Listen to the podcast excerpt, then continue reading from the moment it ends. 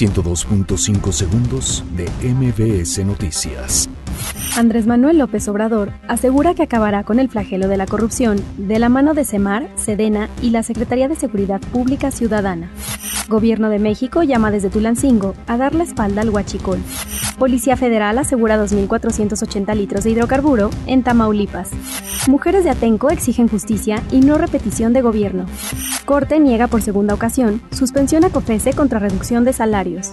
PAN afirma que falta de información de accidente aéreo en Puebla provoca suspicacias.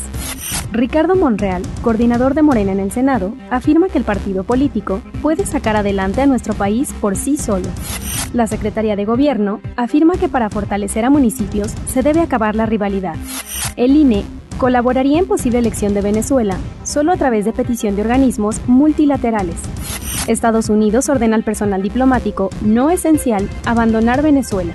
102.5 segundos de MBS Noticias.